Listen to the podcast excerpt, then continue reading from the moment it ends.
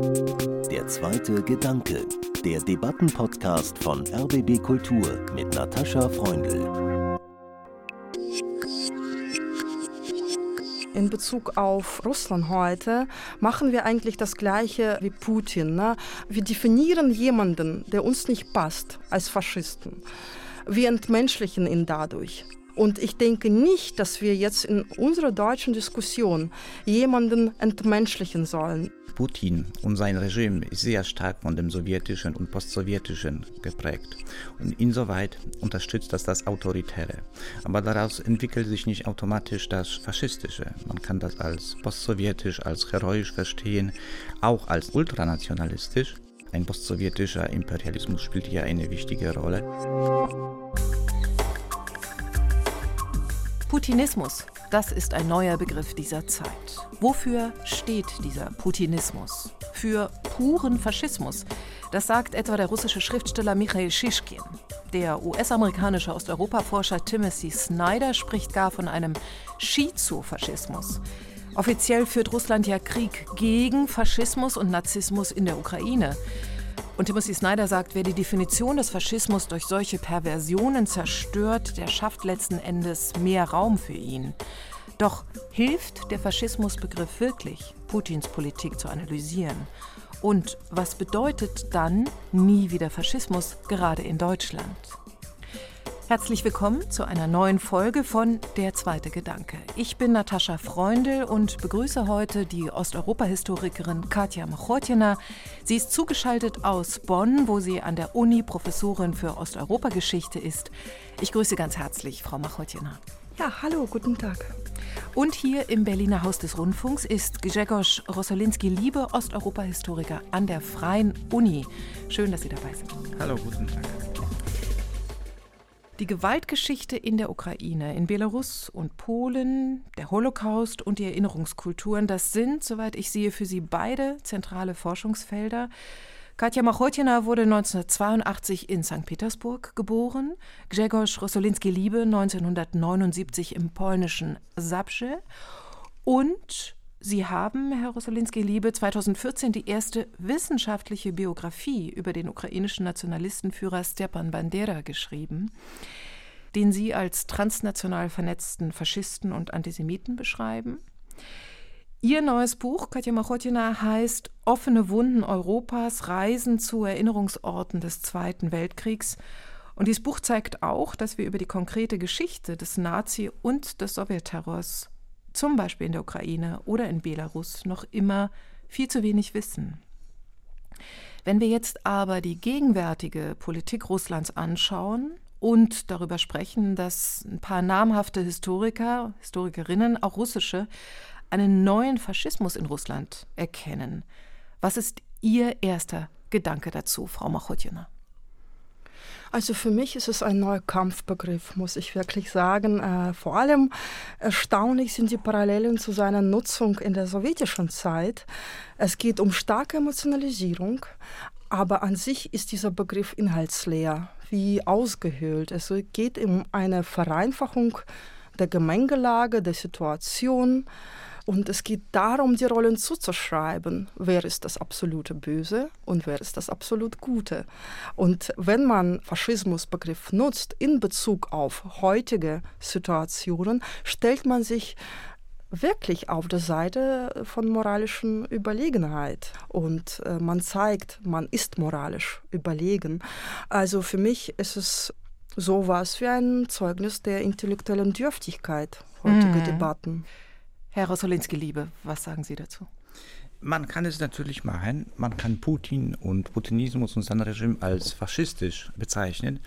Aber das ist äh, weit davon entfernt, wie die Wissenschaft äh, Faschismus versteht. Seit den 50er, 60er Jahren beschäftigen sich Historiker in verschiedenen Ländern mit dem äh, Faschismus und haben verschiedene Definitionen aufgestellt. In den letzten Jahren haben sie überwiegend mit der Definition von Roger Griffin gearbeitet, der über den revolutionären Ultranationalismus spricht. Und diese Definition ist dafür gut, dass man Faschismus in allen Ländern, wo er erschienen ist, in der Epoche des Faschismus erkennen kann.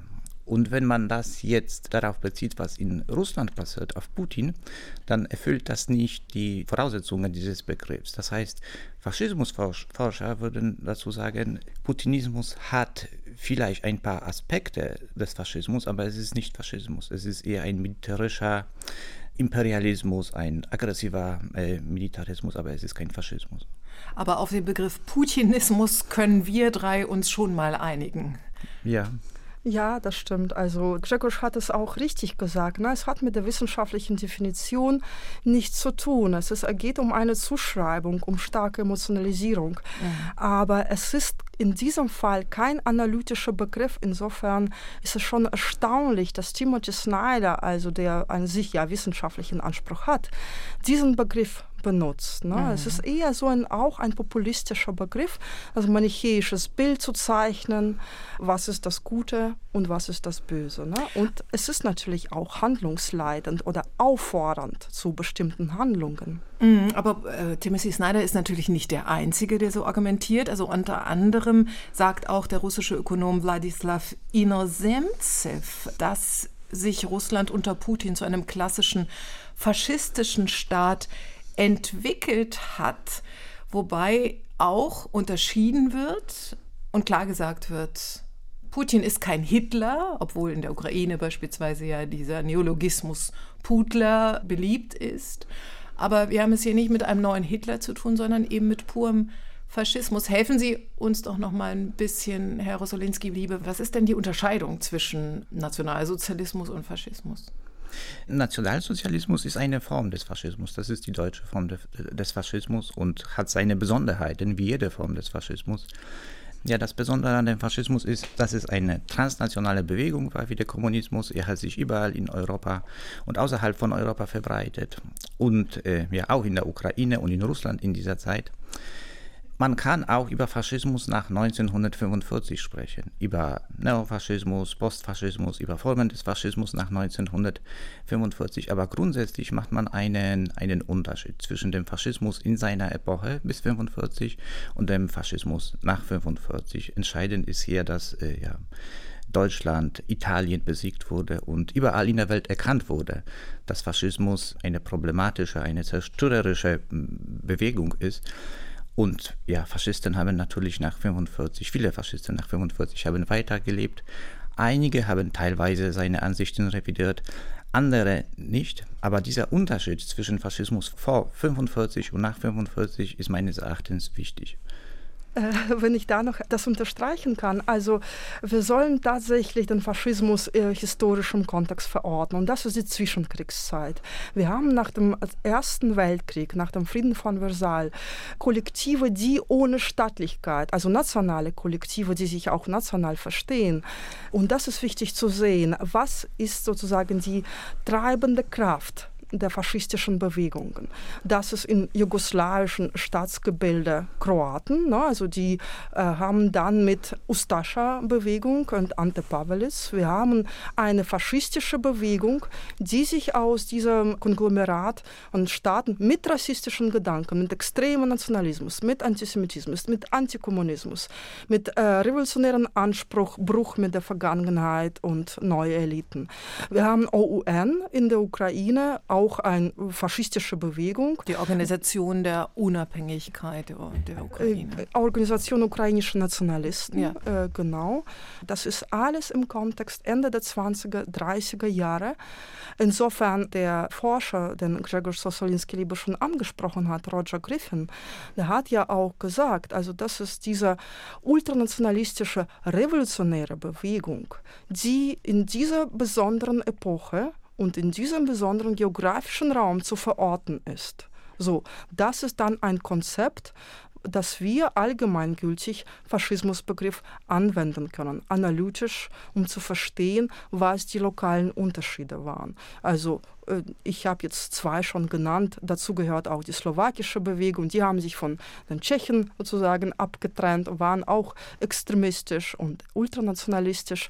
Aber das Konzept der Staatenlosigkeit und die Revolution, die daraus erfolgen sollte, das ist ein wichtiger Kontext, um zu sehen, was es in Russland in der Zeit nicht gibt. Also Putin will ja nicht mit der Vergangenheit brechen. Der will keine Revolution. Sein Schlagwort ist Stabilität ja, und Verlinkung der historischen Zeiten. Das ist imperial, das ist imperialistisch, das ist konservativ autoritär und eher zu vergleichen mit Antanas Smetana, wenn man schon vergleichen will, also der litauische Anführer in Zwischenkriegszeit in Litauen, der sich aber von Faschisten abgespalten hat und sie auch verhaftet und repressiert hat. Und die Neofaschisten in Russland werden jetzt auch repressiert und verhaftet. Sie sind nicht an der Macht, aber die gibt es. Ich beziehe mich bei meinem Faschismusbegriff, und ich bin keine Historikerin, gerne auf den äh, Essay von Umberto Eco von 1995, der heißt Urfaschismus. Und da definiert er ein paar Charakteristika faschistischer Politiken. Dazu gehört unter anderem der Kult der Tradition, einer angeblich großen Vergangenheit. Dazu gehört die Zurückweisung alles Neuen, vor allem jeder Aufklärung. Dazu gehört Widerspruch als Verrat. Dazu gehört die obsessive Überzeugung, von Feinden umzingelt zu sein. Dazu gehört Leben im permanenten Kriegszustand, Rechtlosigkeit des Einzelnen, Populismus des Volkswillen und Sprachzensur bzw. Neusprech. Das sind doch Elemente, die man mit dem heutigen Russland verbinden kann. Ja, das ist so. Aber der Essay von Umberto Eco, er nennt nur einige Aspekte des Faschismus. Und so wie Umberto Eco es versteht, kann man es tatsächlich heute auf Putinismus beziehen, aber man kann es auch darauf beziehen, was in Polen passiert, auf das polnische Regime oder auf das Regime in Ungarn. Und insofern ist dieser Begriff von Umberto Eco nicht scharf. Also wenn man tatsächlich analytisch sich über Faschismus unterhalten will und auch transnational oder global, dann braucht man eine, eine scharfe Definition. Und die kommt aus den Geschichtswissenschaften. Und ja, wie gesagt, die grundlegende Definition, die kommt von Roger Griffin. Er spricht über den revolutionären Ultranationalismus. Und er lässt sich eigentlich in, in jedem Staat erkennen, in dem eine faschistische Bewegung sich entwickelt hat oder ein faschistisches Regime zustande kam.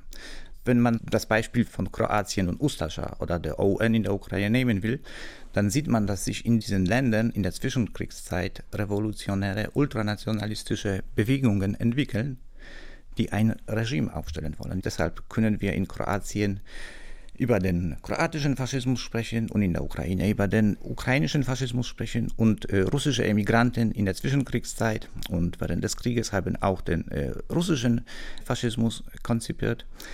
Ja, das ist insoweit wichtig, dass man mit, mit diesem Begriff von Griffin und auch von anderen äh, Historikern, die ähnlich wie Griffin äh, Faschismus verstanden haben, wie, wie Moser oder Paxton oder Konstantin Jordachi hat viel in den letzten Jahren zum Faschismus in Osteuropa gearbeitet, dass man mit diesen Begriffen sich darauf einigen kann, was der Faschismus in den einzelnen Ländern in dieser Epoche des Faschismus war und in untersuchen kann. Ja, also ich bin da auch absolut dabei zu sagen, wir sollen den Begriff des Faschismus historisieren. Vielleicht noch ein paar Sachen äh, zu der Definition von Umberto Eco und welche Aspekte oder Elemente von Faschismus wir im heutigen Putinismus mhm. äh, finden können. Also natürlich ist die Figur des charismatischen Führers, und das ist Putin, der schon seit 20 Jahren so oder so an der Macht ist, ja, Okay, dann diese außenpolitische Richtung von Wiederherstellung der imperialen Größe, imperiale Größenwahn, Sammlung der äh, historisch-russischen Gebiete. Ne? Das ist auch ein Teil davon. Allerdings äh, muss man sagen, in Russland gibt es keine faschistische Kultur. Na, also was ist eine faschistische Kultur? Das ist eine äh, revolutionäre Kultur mit dem Ziel der Herstellung, der Erziehung vom sogenannten neuen Menschen, was palingenetisch, also vermeintlich urnational und absolut antikonservativ, auch äh, antiliberal, ethnisch, monoethnisch gefasst, starke Mensch mit Männlichkeitskult. Das gibt es in Russland bei weitem nicht. Äh, die Kultur in Russland ist heute vielfältig. Ein Teil davon ist ist dieser Neoexistenzialismus, wie wir das in Filmen von Zwergensev, Balabanov sehen, die in Cannes gezeigt und auch prämiert werden. Auf der anderen Seite das, gibt es diese Massenkultur auf Konsum orientiert, Hollywood-Blockbuster. Das ist keine faschistische Kultur. Mhm. Und natürlich die Kultur des Alltags, die Lebenswelten der Menschen. Wenn in den 20er Jahren des 20. Jahrhunderts ein Postulat oder ein Imperativ galt, ich sterbe lieber für meine Nation, als in Unfreiheit zu leben, dann ist es in den 20er Jahren des 21. Jahrhunderts eher das Imperativ, ich möchte mein Leben außerhalb des Politischen führen und meinetwegen für eine Immobilie sparen. Ne? Also das sind ja zwei absolut gegensätzliche Lebensziele und Lebenswelten. Mhm. Und außerdem muss man auch sagen, Kreml an sich und das politische Establishment in Kreml ist multiethnisch. Da sind Juden, da sind äh, Tuwiner, äh, da sind äh, Russen, alle möglichen Nationalitäten, auch Tataren. Da sind Männer und Frauen, also das ist kein extrem äh, auf Virilität ausgerichteter frauenfeindliches Establishment. Und es gibt keine Massenpartei. Also von 140 Millionen russischen Bürger ist nur, glaube ich, 1,4 Millionen in, in Partei von Einheitliches Russland. Das ist, glaube ich, weniger als zwei Prozent. Also es ist keine Massenbewegung und es ist keine revolutionäre Bewegung. Von daher äh, kann ich das nochmal unterstützen. Faschismus als strategische Kommunikation ja, um sich selbst auf die Seite des Guten zu stellen, aber kein Begriff, mit dem wir die heutige russische Gesellschaft analysieren können und dürfen. Dann bin ich gespannt, äh, wie wir die Phänomene des Putinismus ein bisschen begrifflich fassen. Aber Herr Rosolinski, liebe, Sie wollten unmittelbar reagieren. Ja, worüber noch nicht gesprochen haben und was wichtig für das Thema ist, ist Kommunismus und das sowjetische Erbe. Russland war das äh, Zentrum des Kommunismus und äh, ja, die Hauptstadt der, der, der, Sowjetunion und Putin und sein Regime ist sehr stark von dem sowjetischen und postsowjetischen geprägt. Und insoweit unterstützt das das Autoritäre. Aber daraus entwickelt sich nicht automatisch das Faschistische. Man kann das als postsowjetisch, als heroisch verstehen, auch als nationalistisch oder ultranationalistisch. Und dann Imperialismus, ein postsowjetischer Imperialismus spielt hier eine wichtige Rolle. Aber das alles als faschistisch zu bezeichnen, das, ist, äh, das geht ziemlich weit. Man kann es machen, aber das ist so ungefähr wie Trump in den USA als Faschisten zu bezeichnen. Einige Elemente des Faschismus finden sich dort, ohne Zweifel. Das ist eher so eine populäre Ansicht, vielleicht eine politische Ansicht, vielleicht eine Ansicht, die man in einem Essay vertreten kann.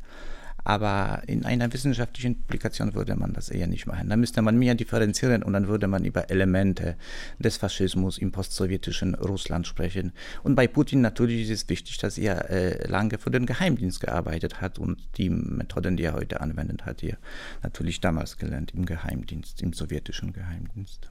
Aber schauen wir uns doch mal an, was heute in Russland passiert. Jede Art von abweichender Meinung. Frau Machotjena wird und wurde abgewirkt, die wichtigste Organisation zur Aufarbeitung des Stalinismus, aber auch des Naziterrors wurde verboten. Wir haben es mit der Ideologie des Ruski Mir zu tun, also eines russischen Raums, der weit über die Grenzen der russischen Föderation hinausgeht und sich bezieht einerseits aufs Zahnreich, andererseits auf die Sowjetunion wir haben es mit einem merkwürdigen Zeichen zu tun, von dem keiner genau weiß, äh, wo es herkommt. Das Z-Zeichen oder auch das V-Zeichen mit Symbolen, mit denen ein Zerstörungskrieg, ein Besatzungskrieg äh, in der Ukraine geführt wird, äh, der zu Vergewaltigungen, Deportationen, Entmündigungen massiver Art führt. Wie können wir das begrifflich fassen? Die Frage hat mehrere Teile. Also einmal geht es um die Zerschlagung der zivilgesellschaftlichen Initiativen, die sich auch politisch engagieren, also vor allem die Gesellschaft Memorial. Das war sozusagen der Schlussakkord von allen möglichen Repressionen gegen politische NGOs, die sich für Menschenrechte engagieren. Es gibt aber nach wie vor kooptierte NGOs wie Soldatenmütter zum Beispiel, ne, die noch keinen wirklichen Protest gezeigt haben, dass ihre Söhne äh, in den Krieg geschickt werden.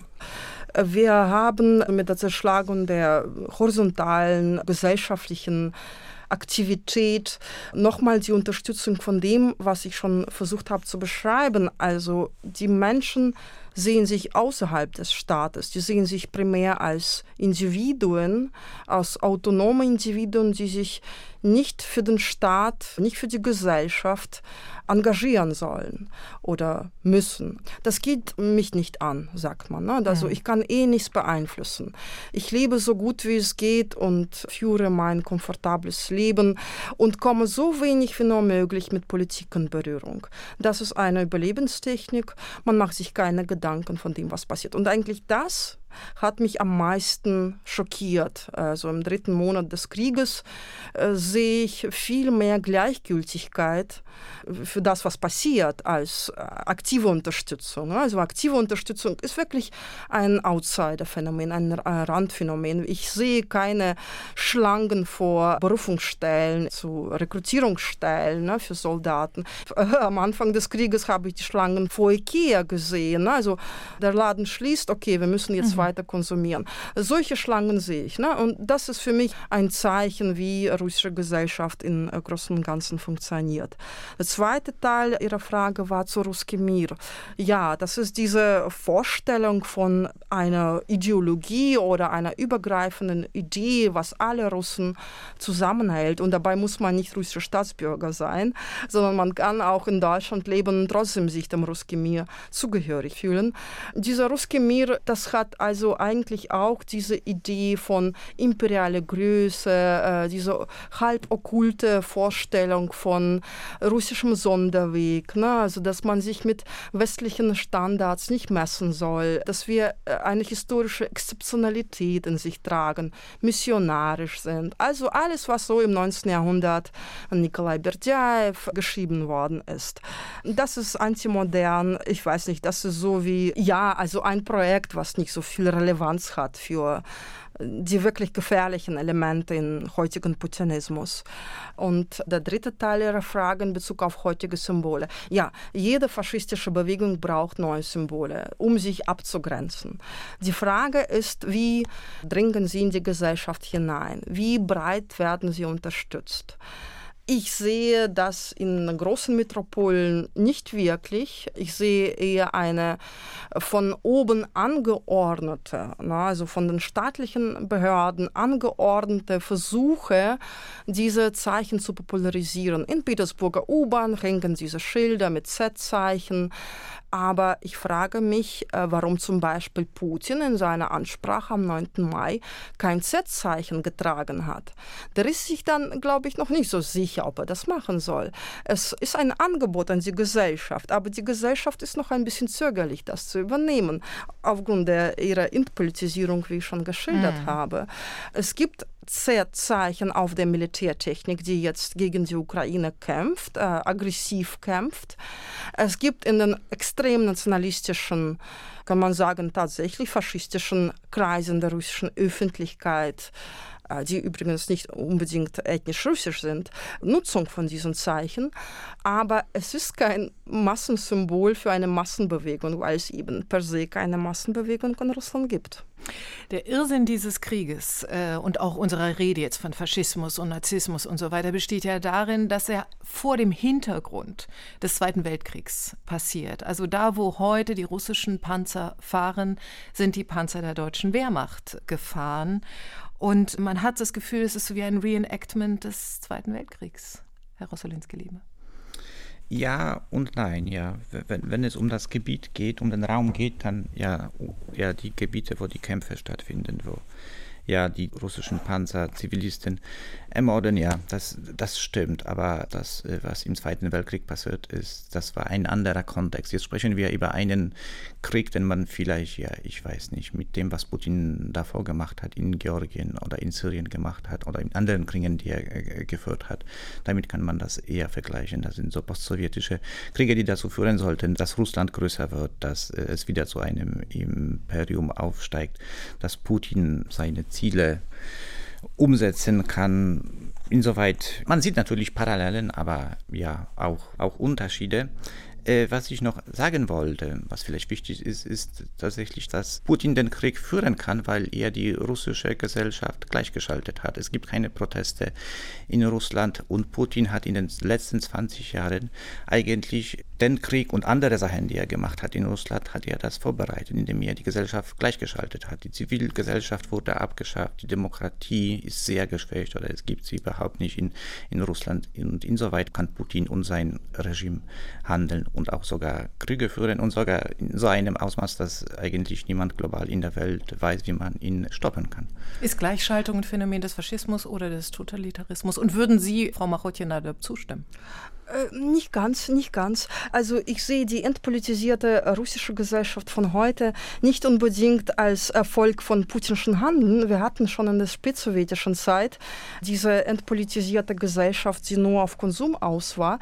Das war sicherlich keine Intention der spätsowjetischen Führung. Ich sehe das allerdings als ein ja, metapolitisches, äh, philosophisches oder universell menschliches Konzept der Gleichgültigkeit als Technik der Überwindung Entwicklung von Scham, äh, Schuldgefühl, Reue, also einfach Unfähigkeit, die Verantwortung für das Geschehen zu übernehmen. Also der Staat macht das eine und ich bin sozusagen der Geisel in diesem Flugzeug, was von einem Terroristen gekickt wurde. Also ich finde das eine sehr problematische Haltung.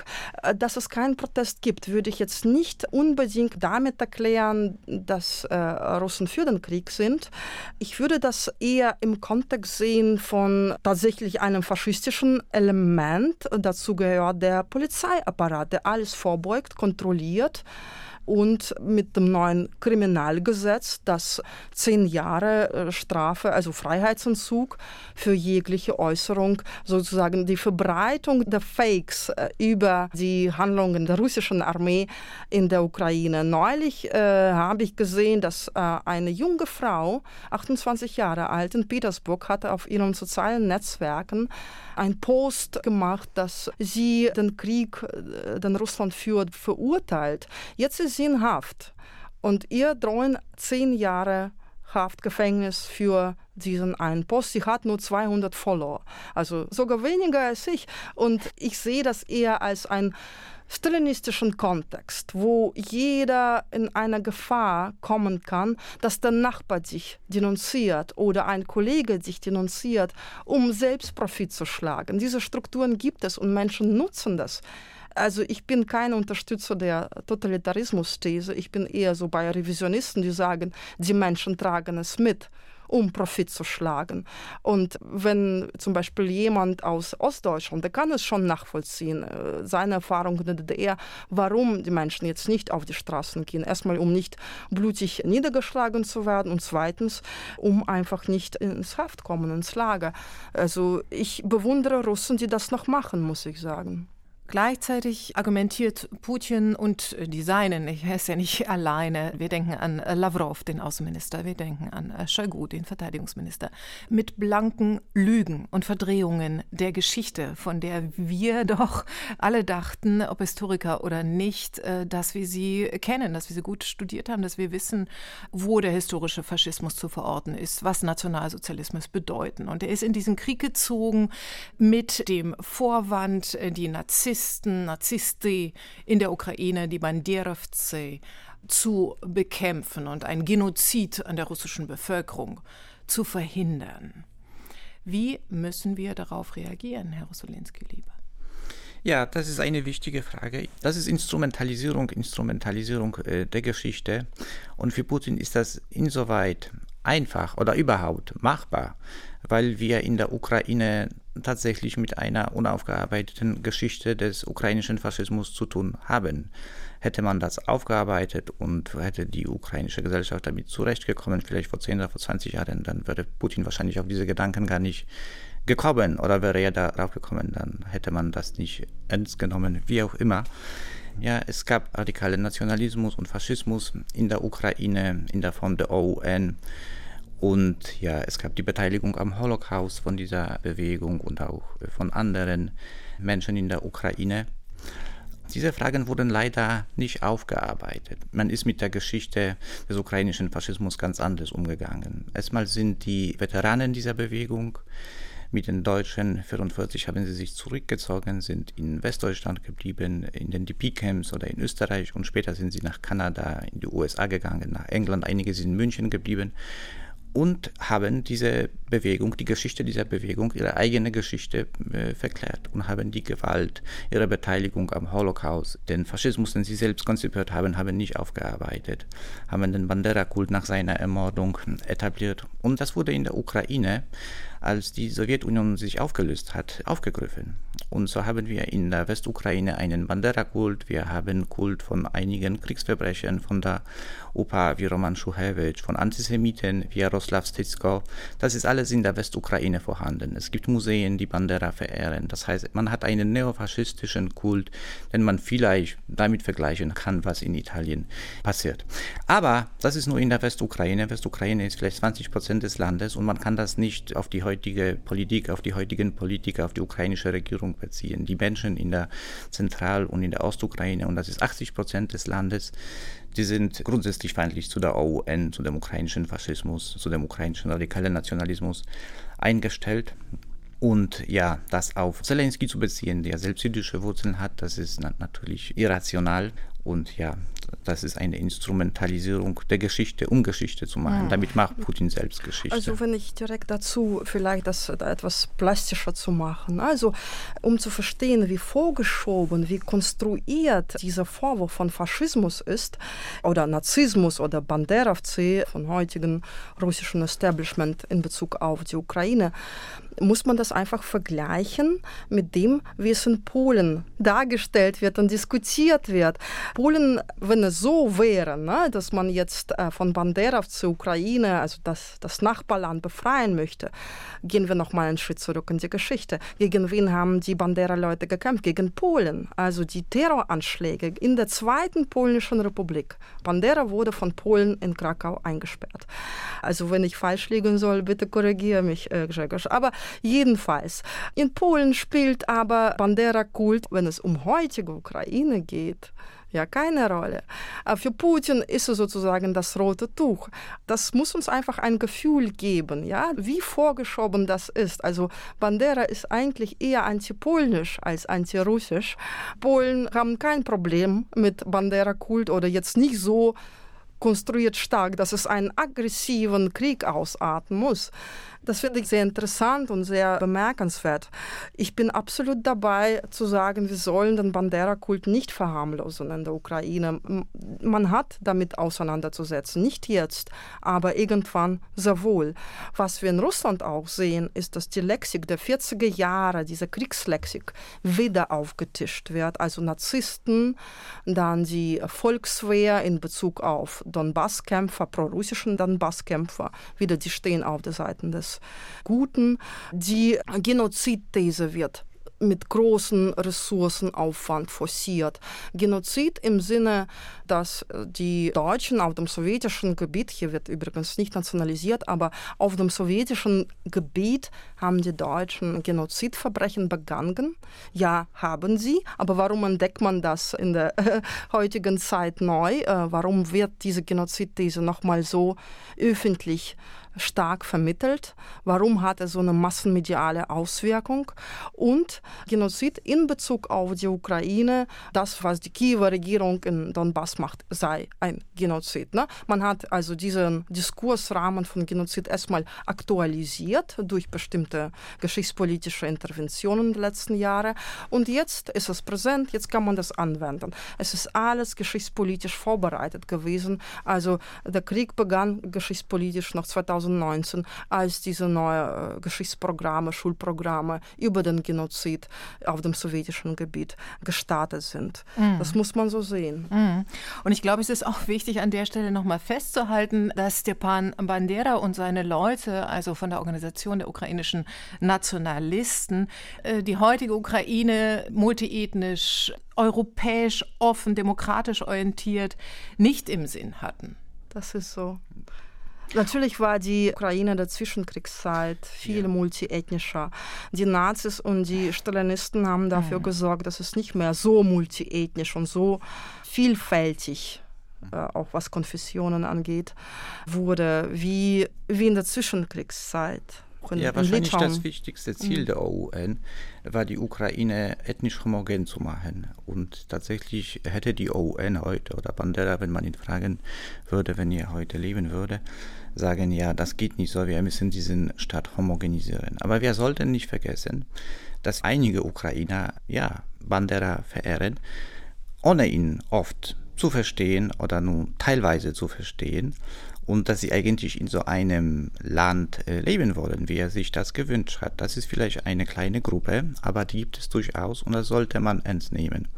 Und was ich noch sagen wollte, Polen ist auch kein gutes Beispiel, was den Umgang mit Bandera angeht und mit der Geschichte des Holocaust in der Ukraine. Das weiß ich selbst, weil das Buch ins Polnische, die Bandera-Biografie wurde ins Polnische übersetzt und die Rezeption war, war überwiegend nicht positiv.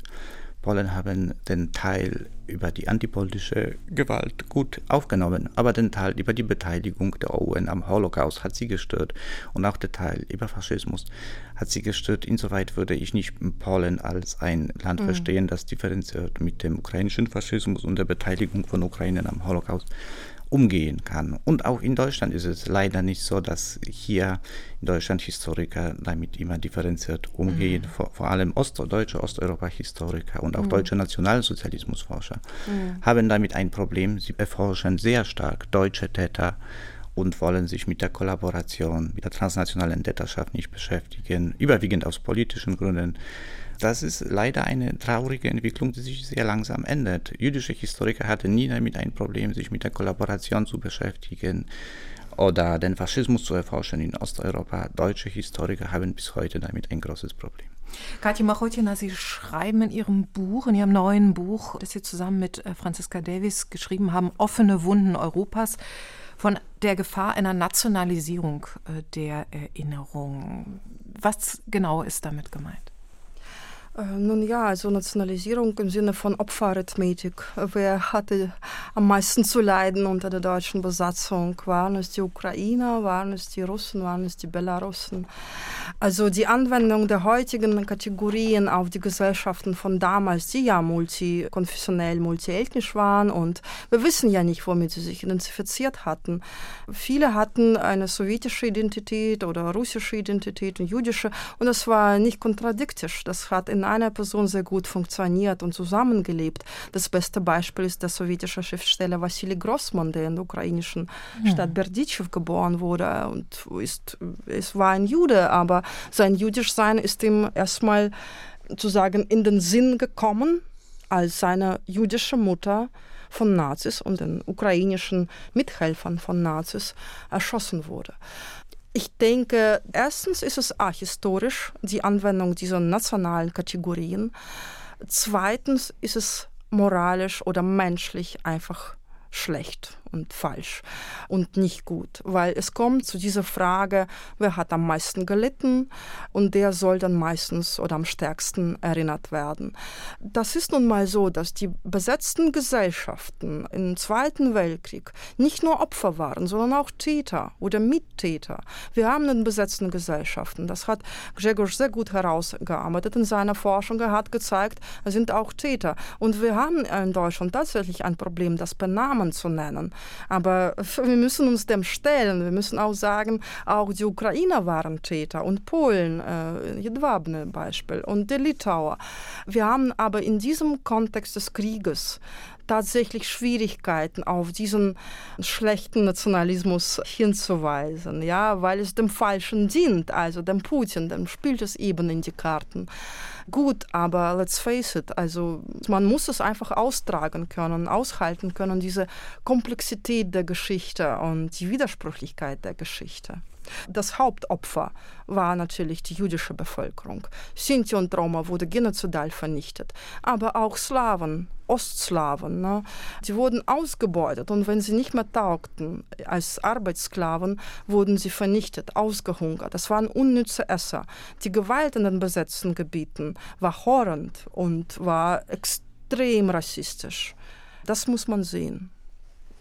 Der ukrainische Präsident Volodymyr Zelensky hat im Deutschen Bundestag zugeschaltet, in den Deutschen Bundestag der deutschen Regierung vorgeworfen, das Deutsche nie wieder sei leer, sei hohl. Hat er damit recht, Herr Rossolinski, liebe? Ja, er hat bestimmt teilweise recht, insoweit, dass Deutschland nicht weiß, wie es sich verhalten sollte. Natürlich ist es so, wie Katja gesagt hat, man hat in Deutschland eigentlich beispielhaft aufgearbeitet, wie sich deutsche Täter am Holocaust beteiligt haben und die Vergangenheitsaufarbeitung spielt eine, Geschichtsaufarbeitung spielt eine wichtige Rolle in Deutschland.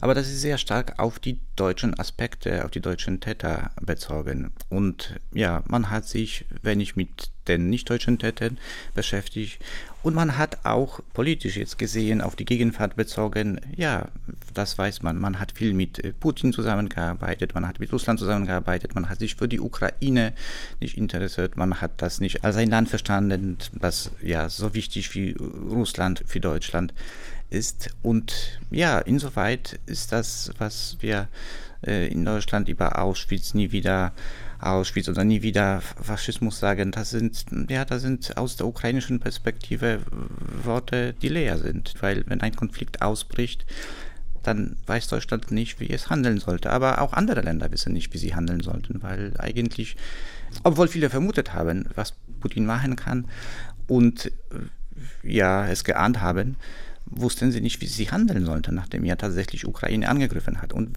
wir müssen auch bedenken, dass Ukraine ist nicht das erste Land, was sie angegriffen hat. Die hat das damals woanders gemacht, aber da war die Zusammenarbeit, die wirtschaftliche Zusammenarbeit mit Russland wichtiger, als hinzuschauen, was Putin eigentlich macht, im Land und außerhalb, da die Abschaffung der Zivilgesellschaft und die Kriege, die er außerhalb in Europa führte. Das war in Deutschland und in anderen europäischen Ländern, das war nicht wichtig genug, um sich mit Putin darüber zu unterhalten, um die wirtschaftliche Zusammenarbeit zu unterbrechen.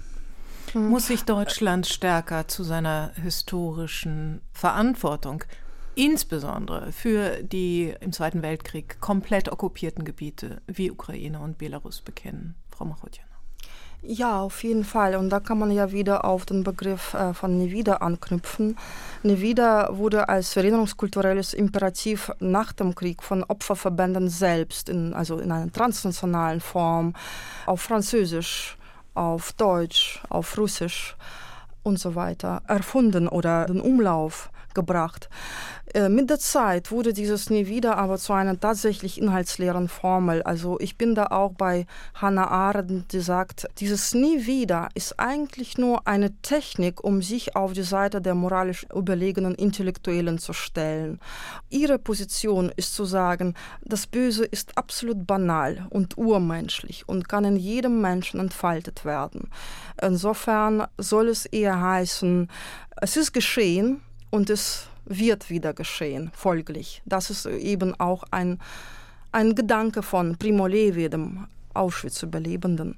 Und das muss man, glaube ich, für uns selbst viel tiefer reflektieren, wie gemütlich und komfortabel wir uns in dieser Floskel von nie wieder einfinden und wie schwierig das uns fällt, diese Komfortzone von nie wieder zu verlassen. Ne? Also das ist so wie eine Impfung gegen, gegen die Gefahr des neuen Krieges, des neuen Faschismus, der neuen Gewalt. Die funktioniert aber nicht. Man muss die Komfortzone dieser Vergangenheitsaufarbeitung verlassen. Man muss selbstkritisch sein. Man muss Zweifel haben an sich selbst. Hat man genug getan? Hat man alle berücksichtigt? Es wird schon seit langer Zeit von deutschen Erinnerungshistorikern darauf hingewiesen, dass deutsche Erinnerungskultur zu dieser staatstragenden rituellen äh, Kranzniederlegungsgeschichte äh, geworden ist, die keine, keine Relevanz hat für die Alltagswelten der deutschen Gesellschaft.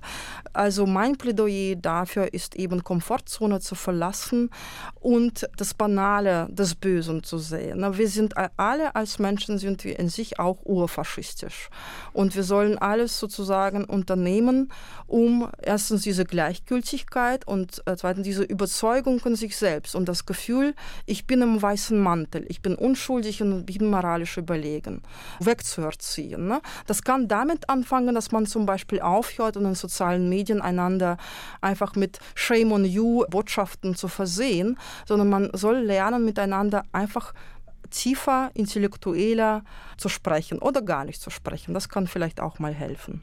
Ich finde es ganz interessant, wie wir in unserer Diskussion, die ja begonnen hat mit dem Begriff des Faschismus, den Sie beide aus der historischen Kenntnis heraus abgelehnt haben in Bezug auf die jetzige Situation, jetzt äh, gesagt haben, Frau Machotjena, äh, dass wir den Urfaschismus in jeder und jedem von uns anerkennen müssen. Aber ich will noch mal konkreter fragen, was folgt aus dieser Erkenntnis? Wir gehen jetzt in die 14. Woche des Kriegs Russlands gegen die Ukraine und es ist ein Krieg, ja, es sieht nicht gut aus für die Ukraine im Moment. Und die Waffenlieferungen beispielsweise aus Deutschland sind zögerlich, um es mal euphemistisch auszudrücken. Was äh, muss getan werden, um diesen Putinismus, Faschismus oder nicht, Putinismus in der Ukraine zu stoppen, Herr Rossolinski, lieber? Ja, das ist eine Frage, auf die ich eigentlich keine Antwort habe. Ich weiß nicht, wie man Putin äh, stoppen kann. Ich hoffe, dass Ukrainer den Krieg gewinnen und dass in Russland es zu einer demokratischen Revolution kommt, so wäre der Krieg hm, beendet. Aber ich weiß nicht, ob das passiert. Natürlich sollte man die Ukraine militärisch unterstützen und man sollte Putin immer wieder signalisieren, dass er falsch liegt. Aber der Mann ist offensichtlich so wahnsinnig und vielleicht auch geisteskrank, dass er nicht weiß, was er tut. Und es ist sehr schwierig, mit ihm zu kommunizieren und ihm irgendetwas zu signalisieren. Und er bekommt auch keinen Input von Russland, weil die Gesellschaft gleichgeschaltet ist, selbst wenn man das nicht als Gleichschaltung verstehen muss. Also ja, kann ich auch so wiederholen. Ich würde sagen, also wenn wir jetzt äh, versuchen, äh, Faschismus und die Definition des Faschismus zu verwenden in Bezug auf Russland heute, machen wir eigentlich das Gleiche wie die Sowjets und wir machen das Gleiche wie Putin. Ne? Wir definieren jemanden, der uns nicht passt, also unseren Gegner als Faschisten. Wir entmenschlichen ihn dadurch. Er ist der Vernichtung ausgeliefert. Und ich denke nicht, dass wir jetzt in äh, unserer deutschen Diskussion jemanden entmenschlichen sollen mit diesem Faschismusbegriff. Ich kann es nur wiederholen. Es ist in meinen Augen Technik der strategischen Kommunikation, zu sagen, wer ist das Böse und wer ist das Gute. Wir sollen unseren Gegner aber nicht entmenschlichen und vor allem nicht emotionalisieren und ihn nicht mit sinnfreien Begriffen versehen. So, aber mit also, welchen Begriffen können wir etwas dafür tun, dass der Krieg in der Ukraine gestoppt wird? Dass der Krieg in der Ukraine gestoppt ist. Also das hat ja Gregor schon gesagt. Also Unterstützung in jeglicher Form, Signalisierung der Stärke.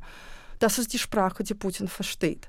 Aber nicht mit dem Begriff des Faschismus, das führt ja zu nichts. Also in meiner subjektiven Meinung, es führt zu nichts. Das Entmenschlichung des Gegners hat nie zu irgendwelchen guten Ergebnissen geführt. Das ist so wie kommunikationstechnisch gesehen, ist es ein Goldwind Law, also zu, zu sagen, an einem bestimmten Punkt kommt auf jeden Fall ein Hitler-Vergleich ne, und dann ist Diskussion zu Ende. Ich danke Ihnen ganz, ganz herzlich für diesen Austausch. Katja Machotina in Bonn. Ja, äh, vielen Dank und auf Wiedersehen. Und vielen Dank, Gregor Schrossolinski, Liebe, hier im RBB-Studio. Vielen Dank, Frau Freunde, für die Einladung. Ist Putinismus purer Faschismus? Geschichtswissenschaftlich betrachtet ganz offenbar nicht. Das habe ich aus dem Gespräch mit Katja Machotina und Gregor Schrossolinski-Liebe gelernt. Gleichschaltung und Gleichgültigkeit, stalinistische Polizeigewalt, konservativer Autoritarismus, militärischer postsowjetischer Imperialismus. Das sind Begriffe, die hier gefallen sind, um den Putinismus zu beschreiben. Ich kann nicht anders. In der jetzigen Situation ist der Putinismus für mich eine Verkörperung des Bösen. Die große Frage bleibt, was können Demokratien diesem Bösen entgegensetzen? Um auch die lethargische, unpolitische Mehrheit aufzuwecken, nicht nur in Russland. Ich bin Natascha Freundl, das ist mein zweiter Gedanke. Diesen Podcast können Sie abonnieren, um keine Folge zu verpassen, fast überall dort, wo es Podcasts gibt. Mehr Infos auch unter rbbkultur.de slash der zweite Gedanke.